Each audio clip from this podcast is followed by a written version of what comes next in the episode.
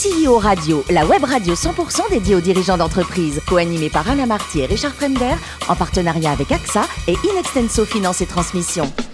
Bonjour à toutes et à tous, bienvenue à bord de CEO Radio. Vous êtes plus de 38 000 dirigeants d'entreprise abonnés à nos podcasts et vous pouvez réagir, n'hésitez pas, sur les réseaux sociaux. À mes côtés pour co-animer cette émission, Marc Sabaté, qui est directeur associé, directeur général d'Inextenso Finance. Bonjour Marc. Bonjour Alain. On a le plaisir d'accueillir aujourd'hui Alexandra Caraonti, Alexandra qui est DG, General Manager de Go Cardless. Bonjour Alexandra.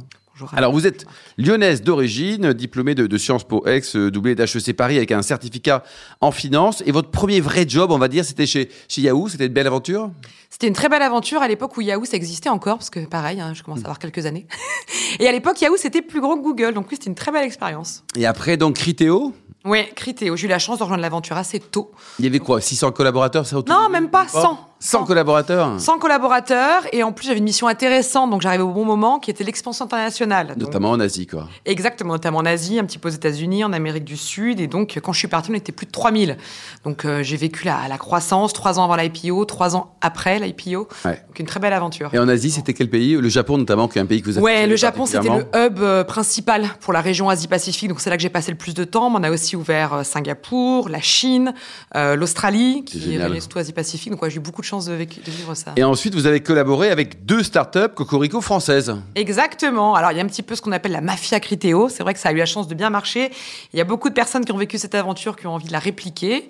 Et du coup, il y a un de nos euh, collègues de Criteo qui avait monté une aventure qui s'appelait Timo, que j'avais rejointe assez tôt. Dont le métier était quoi? Dont le métier était de générer du trafic en point de vente en s'appuyant sur la géolocalisation des téléphones mobiles. D'accord. Donc, on travaillait beaucoup avec bah, la grande distribution, entre autres. C'est très RGPD, ça? Bah, Justement, on était la première société mise en demeure euh, par la CNIL, mais aussi la première société qui a eu une levée de mise en demeure. Mais j'ai vécu cette aventure également. Et la deuxième startup, c'était quoi Qui s'appelait GoBip, et qui avait un petit peu la même finalité, mais non pas en s'appuyant sur de la donnée géolocalisée, toujours pour redynamiser les achats en point de vente, mais en s'appuyant un peu plus là sur un phénomène de gaming, en développant un petit peu les jeux via les réseaux sociaux, et on débloquait, si vous voulez, une sorte de bon d'achat qu'on pouvait valider en point de vente. Donc pareil pour redynamiser ça a beaucoup la grande distribution quand même. Alors en juillet 2021, vous avez joint euh, GoCardless. Un mot sur l'historique de la boîte et puis les vos métiers? Bien sûr. Alors GoCardless, c'est une société qui a plus de 11 ans, qui est une société anglaise initialement.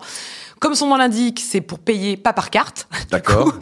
Et en fait, avec une mission assez simple qui était de rendre les paiements simples pour les entreprises et donc d'éviter de courir toujours après son argent, parce que c'est vrai que c'est un peu pénible de pouvoir courir après sa trésorerie. Donc c'est B2B, hein Et B2C.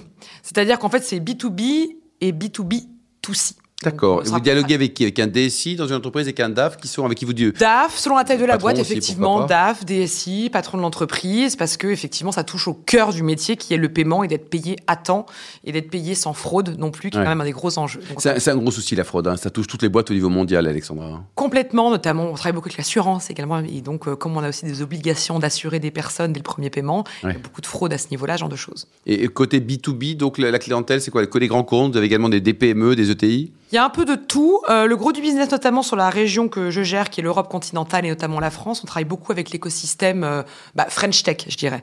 Donc des beaux noms comme des Doctolib, des PFI, des Luco, etc. On travaille aussi avec euh, des grands comptes, des AXA, Carrefour, etc. Des petites entreprises également, mais on, aime bien accompagner la croissance des entreprises mm. et donc de les accompagner. Enfin, comme Doctolib, par exemple, c'est un très bel exemple. Donc il y a un marché énorme en France. Il y a un marché énorme et du coup, on a participé aussi à leur expansion internationale. Quand ils ont ouvert l'Italie, par exemple, on les a suivis dans cette croissance. Et aujourd'hui, donc, il n'y a, pas de concurrent, évidemment. Hein.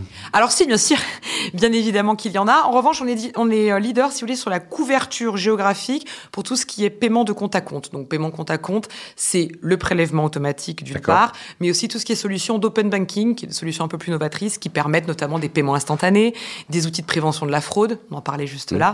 Donc, c'est des sociétés, c'est des, des développements assez intéressants sur l'univers du paiement. Marc Concrètement, comment ça fonctionne pour une entreprise, une PME euh, basée à Perpignan, par exemple, mhm. qui a des clients ou des fournisseurs à Dunkerque? Comment ça fonctionne, le, le paiement Go Cardless? Alors en fait, c'est comment dire, c'est une version moderne du mandat classique. Donc plutôt que faire un petit mandat papier qu'on signe et qu'on renvoie, on peut, le mettre, on peut le mettre en place de manière électronique. Donc on va envoyer un courrier électronique ou inviter ses clients à venir sur son site, valider ce mandat de manière électronique, donc insérer son IBAN, et ensuite ça donne le droit à cette petite PME de Perpignan par exemple d'aller prélever directement les montants dus sur le compte de l'entreprise. Très bien. Et euh, la gestion des flux de paiement, c'est un peu le graal de la banque. C'est euh, par définition euh, ce que les banquiers euh, préfèrent, souvent d'ailleurs plus que faire du crédit. Mhm. Euh, c'est récurrent, c'est facilement taxable, c'est indispensable aux entreprises. Euh, comment les banques vous, vous voient, vous situent? Vous êtes un concurrent de première ligne pour les banquiers ou, ils vous tolèrent C'est une excellente question parce que souvent on me demande quelles sociétés sont les, les, concurrents principaux et en fait il y a beaucoup de sociétés de paiement mais c'est vrai que les vrais concurrents sont les banques. Les banques proposent effectivement du prélèvement. Notre positionnement c'est plutôt de permettre une collection globale de manière moderne, automatisée et complètement intégrée à tous les autres outils, qui sont les outils par exemple de facturation, mmh. de réconciliation et je ne vais pas leur faire offense, mais souvent les banques sont un peu plus archaïques. Je pense qu'on le vit tous au quotidien en tant que consommateur et utilisateur. Pas toujours très optimisé. Donc c'est là aussi où on a une vraie valeur ajoutée. Et, comment vous vous rémunérez donc sur ces flux euh, il y a un Ils prélèvent tout simplement 92%. Voilà, tout à fait. C'est une rémunération normale. Euh, hein. Il y a un frais de fixe par euh, transaction. D'accord. Et en quoi, en quoi l'opération est-elle plus sécurisée pour le client qui va donc encaisser l'argent par rapport à un mandat classique bancaire? Il y, a... il y, a... un gain de temps, tout d'abord, par le mhm. côté électronique. Il suffit d'un double clic pour valider euh, l'identité, je dirais, et la validité du coup d'un IBAN. Mhm. Donc, il y a un petit gain de temps à ce niveau-là. Et il y a aussi une connaissance plus poussée sur, par exemple, un échec de paiement.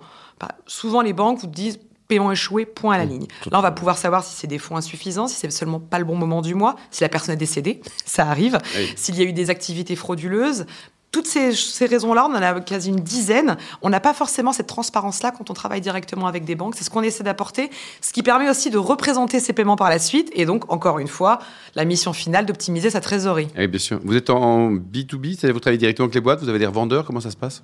Alors, nous, on travaille directement avec les entreprises avec lesquelles on contractualise, pardon, mais elles-mêmes nous utilisent pour leurs clients. Je prenais l'exemple de Doctolib. Mmh. Notre client, c'est Doctolib, mais eux nous utilisent pour prélever les praticiens qu'ils facturent mensuellement, par exemple, pour un abonnement euh, sur leur solution. Marc? Dans, ces marchés de flux, euh, et je vais prendre l'exemple des, tickets restaurants, on a vu euh, beaucoup d'opérations de rapprochement et de consolidation d'acteurs du marché. Je pense à, à Swile qui s'est rapproché mhm. du groupe BPCE pour former un des nouveaux majors de, de, cette industrie. Est-ce que dans cette industrie de flux dans laquelle vous êtes, puisque vous mhm. gérez des flux, est-ce que cette démarche-là, elle peut faire sens pour des acteurs comme le vôtre, à la fois en, acquisition et peut-être aussi en adossement, même si j'ai bien compris que votre euh, la société était anglaise à la base? Oui, alors bien évidemment que la, croissance passe souvent par de l'acquisition. Pour vous faire un petit peu euh, un historique rapide, euh, l'année dernière, en janvier exactement, on a, on a notamment fait une levée de fonds pour accéléré et on a fait l'acquisition d'une entreprise européenne. La levée de, combien, Alexandra? C'était une levée qui nous a amené une valorisation de 2 milliards, donc une levée d'un peu plus de 300 millions, et qui nous a permis en fait d'avoir un peu plus de poids et de latitude pour faire notamment du M&A mmh. et de faire l'acquisition d'une société qui s'appelait Nordigen, qui nous a permis d'entrer de manière un peu plus rapide et massive sur les sujets d'open banking dont on parlait un peu plus tôt. Et donc c'est plutôt ça, le stade où nous en sommes. Est-ce que plus tard il n'y aura pas d'autres approchements Peut-être, c'est encore un peu tôt pour le dire. Pour nos auditeurs, open banking, euh, vous voulez dire Oui, alors l'open banking, c'est un petit peu la. On en parle depuis longtemps sans savoir vraiment ce que c'est. Tout simplement, c'est de permettre aux banques de rendre tout à fait transparentes toutes leurs données. Donc c'est pour ça qu'on a vu beaucoup de sociétés et beaucoup de services naître à ce moment-là. Par exemple, la possibilité qu'on a tout un chacun sur un seul de nos comptes d'avoir la visibilité des autres comptes. Je pense mmh. qu'on l'a tous vu. Bah, ça, ça fait partie des choses d'open banking. Donc de rendre transparent tous ces flux d'informations. Donc il y a une notion d'information, de connaissance et une notion de service additionnel. Donc nous, on l'utilise pour faire des paiements instantanés, par exemple, et aussi pour développer des outils de prévention de la fraude. Donc de savoir en amont, lorsqu'un mandat est créé, si cette personne-là est solvable, mmh. par exemple. C'est quand même important comme information. Si c'est un IBAN qui est frauduleux, ce genre de choses.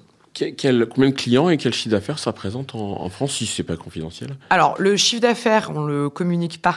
Donc c'est confidentiel. Malheureusement. Et alors pourquoi? Parce que soit on ne parle pas de chiffre parce que c'est très mauvais ou parce que c'est très bon? Vous êtes dans quelle catégorie? Alors on a des on a une société globale. On a une présence euh, aux États-Unis, en Angleterre, évidemment, qui reste le, siège. En France, on couvre toute l'Europe et en Australie, Nouvelle-Zélande.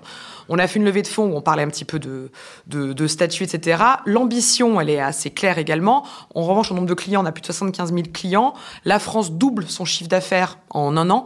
Donc, on a une très, très belle croissance à ce niveau-là. Je n'ai malheureusement pas la liberté de vous en dire plus. et on la respecte. Et donc au niveau du, métier, là aujourd'hui, le métier de patron d'entreprise, c'est bien, mais médecin, vétérinaire ou artiste, c'est génial, Alexandra, non? Oui, oui, oui. oui. je vois où on veut en venir. Ce que j'aurais aimé faire si je n'avais pas aimé faire ça, c'est assez atypique, mais c'est vrai que moi j'aurais bien aimé monter sur scène, faire du stand-up, donc c'est un peu atypique. Bah, il n'est pas trop tard, on ne sait jamais. On ne sait jamais, effectivement, pourquoi pas. Au niveau collaborateur en France, il y en a combien au total? Euh, On vient de passer la barre des 30, mais en fait c'est assez drôle parce qu'on est 30 dédiés à Paris, si vous voulez, mais il y a beaucoup, beaucoup d'équipes qui soutiennent la France, mais basées à Londres. Ouais. Et, c'est facile de trouver les bons collaborateurs en ce moment C'est pas simple. Les gens qui sont sympas, fidèles et pas trop chers? C'est pas simple, je pense que c'est le plus gros challenge hein, pour tous les, dirigeants d'entreprise et pour tout un petit peu les, groupes d'entreprise aujourd'hui. Trouver des talents, les, garder, les tenir, créer un vrai esprit d'équipe, non, c'est pas facile. Bon, alors Alexandra, on le sait pas forcément, mais vous avez glané une médaille de bronze en tennis de table quand vous étiez un peu plus jeune. Alors médaille de bronze, je sais pas, j'étais troisième de France effectivement quand j'étais jeune. Mais c'est génial, vous avez arrêté parce que c'est génial ce qu'on appelle pudiquement le, ping-pong, là, le tennis de table. Ouais, bah, j'ai arrêté, oui, alors je faisais chez Critéo, j'ai été championne du monde Critéo, je tiens à le dire également. à combien de collaborateurs là ah, À l'époque, il y en avait bien 300. Eh ben voilà, très bien. Euh, je suis pas peu fière, mais depuis, non, j'ai pas trop joué. Vous qui avez énormément voyagé, là, la meilleure cuisine du monde, elle est française ou asiatique? Pour moi, elle est asiatique. Désolée. Pourtant, je suis très cliente de tout ce qui est restaurant étoilé, même en France. Oui. Je suis très attachée à la cuisine asiatique, ouais, effectivement. Et pour terminer, le, livre du fondateur de Nike, il est, il est bien, il est pas bien? Il est super, je, le recommande à tous, c'est une très très belle opération. Comment il s'appelle? Alors, c'est Shoe Dog de Phil Knight, qui est le fondateur de Nike, et comme vous le voyez même aujourd'hui, enfin on le voit pas à la, radio. mais je mets encore des Nike, je suis passionnée de basket, et en plus son histoire est passionnante. Vous avez combien de paires de basket, Alexandra? Plus d'une centaine. Ah quand même D'abord un grand dressing. Bah, J'ai fait faire un, un, placard sur mesure en déménagement. merci beaucoup Alexandra, merci également à vous Marc. Fin de ce numéro de CEO Radio, retrouvez toutes nos actualités sur les comptes Twitter, LinkedIn aussi. Et on se donne rendez-vous mardi prochain, ça sera 14h précise pour une nouvelle émission. L'invité de la semaine de CEO Radio, une production B2B Radio.tv en partenariat avec AXA et Inextenso Finance et Transmission.